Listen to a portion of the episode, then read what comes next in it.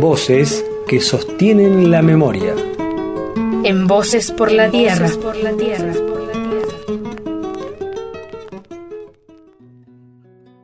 Como sabés, Catamarca es la provincia donde se dio inicio a la megaminería en Argentina.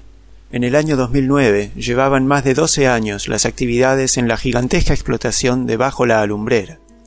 La Asamblea del Algarrobo se acercaba a los 10 años de actividad de debates, esclarecimiento y difusión de cuestiones ambientales, económicas y sociales derivadas de la actividad megaminera y resistiendo la instalación del proyecto Agua Rica.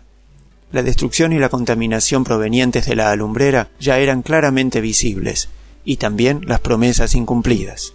El yacimiento de uranio 308, Río Colorado, se encuentra ubicado en la zona de Tinogasta entre Catamarca y La Rioja, y ha sido explorado por la Comisión Nacional de Energía Atómica en las décadas de 1950 y 1960. En el año 2009 se anunciaba en Tinogasta el cercano inicio de la explotación del yacimiento a cargo de las empresas Jackson Global Limited y Coldron Energy. Además, el yacimiento incluía presencia de minerales de cobre y plata. El proyecto se anunciaba con el nombre de Río Colorado y se encontraba a 8 kilómetros de la ciudad de Tinogasta.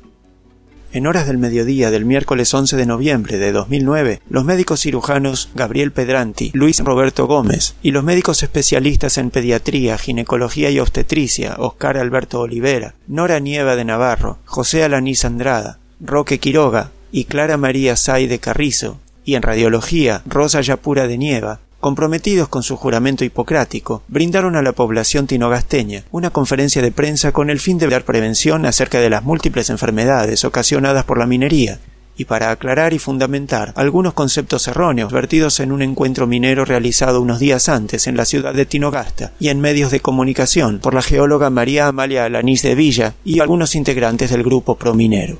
La inquietud médica surgía del hecho que desde hacía ya 50 años se venían realizando cateos, exploraciones, tomas de muestras y socavones en las minas de uranio existentes en la zona del proyecto minero que se pretendía explotar, y por supuesto, se habían dejado en esos 50 años residuos, también llamadas colas de mineral. Los doctores dieron a conocer cómo inciden los rayos emitidos por el uranio en las células vivas y las enfermedades que se generan como consecuencia, cáncer en los distintos tejidos y órganos humanos y malformaciones congénitas, sumando los fundamentos científicos.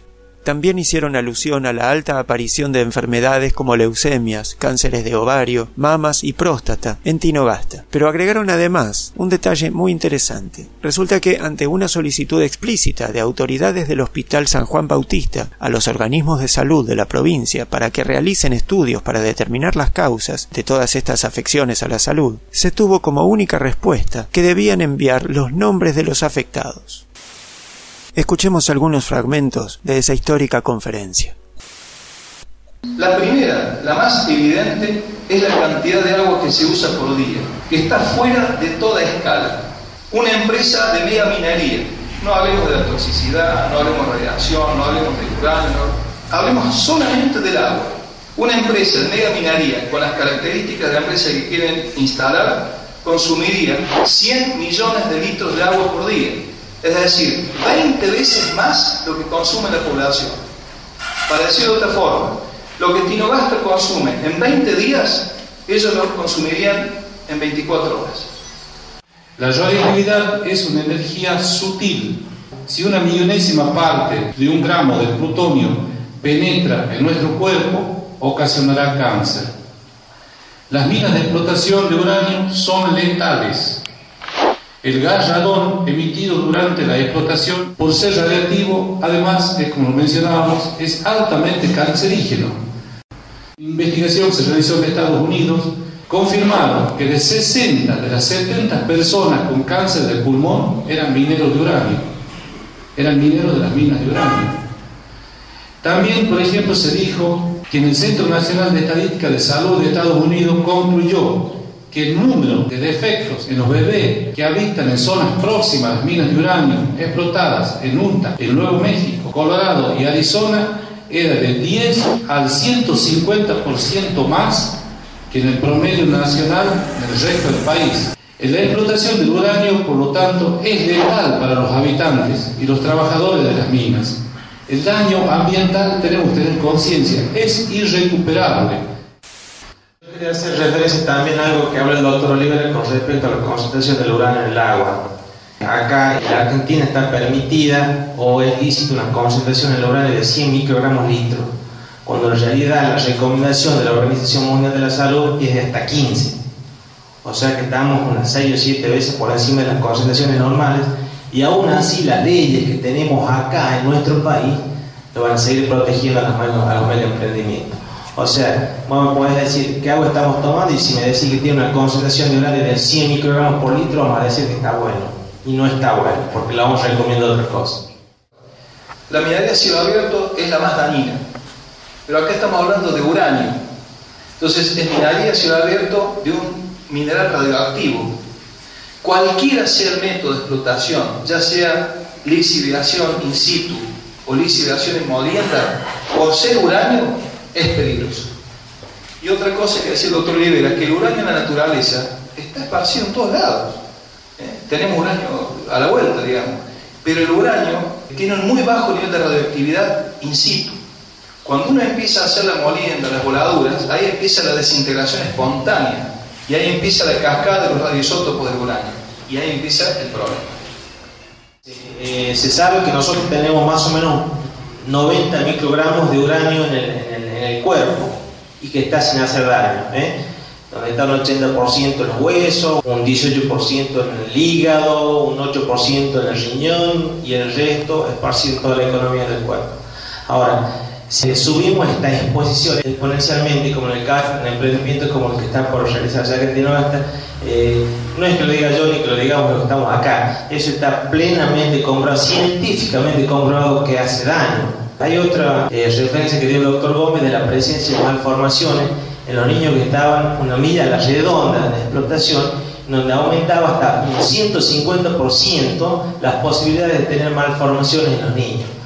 Si se instala esto, la forma de prevenir que por decreto vamos a parar el viento, eso es imposible. Una vez que se instala estaríamos privados totalmente de prevención. No vamos a poder parar el viento, no vamos a aumentar la cantidad de lluvia por año, entonces nos vamos a quedar sin agua y vamos a ser puestos a la contaminación de la radiación. Creo que estamos viviendo probablemente el momento más importante de este pueblo en lo que es la prevención primaria. No tenemos que permitir que se instale. Pero una cuestión no es para debatir para pelearnos, no. Lo decimos desde un punto de vista médico, porque si nosotros permitimos que esta gente se instale, perdimos. O sea, la prevención primaria es la que hace referencia a evitar que los hechos sucedan anticipándose a los mismos. Estamos en esa etapa. Estamos en el momento crucial de actuar como población. Desde el punto de vista médico, que es el que a nosotros nos compete, que nosotros estamos viendo que irremediablemente va a ocurrir desde la primera voladura o de la primera remoción de tierra. El gas radón se va a expandir, va a viajar con las moléculas del polvo, se instalarán los pulmones nuestros, sobre las verduras, sobre la tierra, sobre todo. Sin tener que contar con la contaminación química que ya producen los desechos de lisiviación, que es la separación de los, de los minerales. El ácido sulfúrico, el amonio, el arsénico, que son metales pesados, que contaminan de una manera increíble. O sea, las patologías que existen en las otras extracciones mineras del país es un problema tremendo. En todos lados, sabemos bien que acá en Belén, bueno, se está explotando la lumbrera, las poblaciones tienen problemas muy serios, problemas gravísimos. Lamentablemente, no trascienden mucho. Es una cuestión de decisiones políticas en donde decir, mire, eh, discúlpeme, la gente de Tinogasta no quiere esto, no se cumple con el contrato y no se cumple con el contrato. Son papeles voluntarios políticos, o sea, se pueden modificar, exactamente. Esto no es un cáncer terminal que estamos a la buena de Dios. Esto se puede modificar, son papeles y voluntades políticas. Quizás llegue el momento en donde se le haga una consulta al pueblo, como corresponda, digamos, y no tomen las decisiones pocas personas. Acá prevención primaria es que no se instale este tipo de explotación minera. Una vez que eso empezó, no hay forma de hacer prevención. Cuando hablan de control de la radiación, ¿qué control de la radiación? ¿Por decreto, como dijo el doctor Alaní? Acá la prevención pasa porque esto no sucede. Como para todo el ser humano la radiación es dañina, cuando se habla de los niños este efecto de daño es mayor, tanto por las expectativas de vida del niño como por tener células que están dividiéndose constantemente porque están en el crecimiento. Sí, estas células cuando están en división rápida son mucho más sensibles a la radiación. Está claro por qué la, la, radiación al iniciarse la explotación es inevitable, totalmente inevitable, inevitable. No hay método ni medio para controlarlo. Si nosotros miramos por el lado de lo que puede ser la reactivación económica, es totalmente falso. Eso tengan la, la plena seguridad que a nosotros nos va a quedar la radiación, la intoxicación, los males, las muertes, el cáncer las divisas van a, irse afuera, eso no quepa la menor duda. Eh, tenemos aceite de oliva exquisito, tenemos vinos premiados en San Juan o en Mendoza. Bueno, hay gente que ha ido a concursos a otras provincias donde había a lo mejor 40, 50 más participantes y de Tinogasta viajó uno o dos y han venido premiados entre muchos productores. Quiere decir que nuestras uvas son diferentes al resto, como lo son en, lo son en San Juan, lo son en Mendoza. Entonces, Hagamos políticas productivas hacia eso. Si tenemos buena oliva, y bueno, hagamos una fábrica de aceite de oliva, manufactura de la aceituna, o sea, pensemos en la producción y en el trabajo para lo que sirve Tinogasta. Hablemos de industria sin chimenea, hablemos de turismo, tenemos un paso internacional, el Océano Pacífico a 700 kilómetros, eh, termas, trekking, parapente, turismo bodeguero, ruta del adobe y un montón de cosas que se pueden brindar al turista. Entonces, hagamos políticas productivas que nos enriquezcan como pueblo, que den trabajo con las cosas que tenemos como riqueza natural. Y en el tema económico que se pone adelante siempre cuando se habla de la minería que nos va a beneficiar económicamente. El uranio no vale más que la vida de nuestros habitantes, no vale más que nuestros paisajes, no vale más que nuestra agua.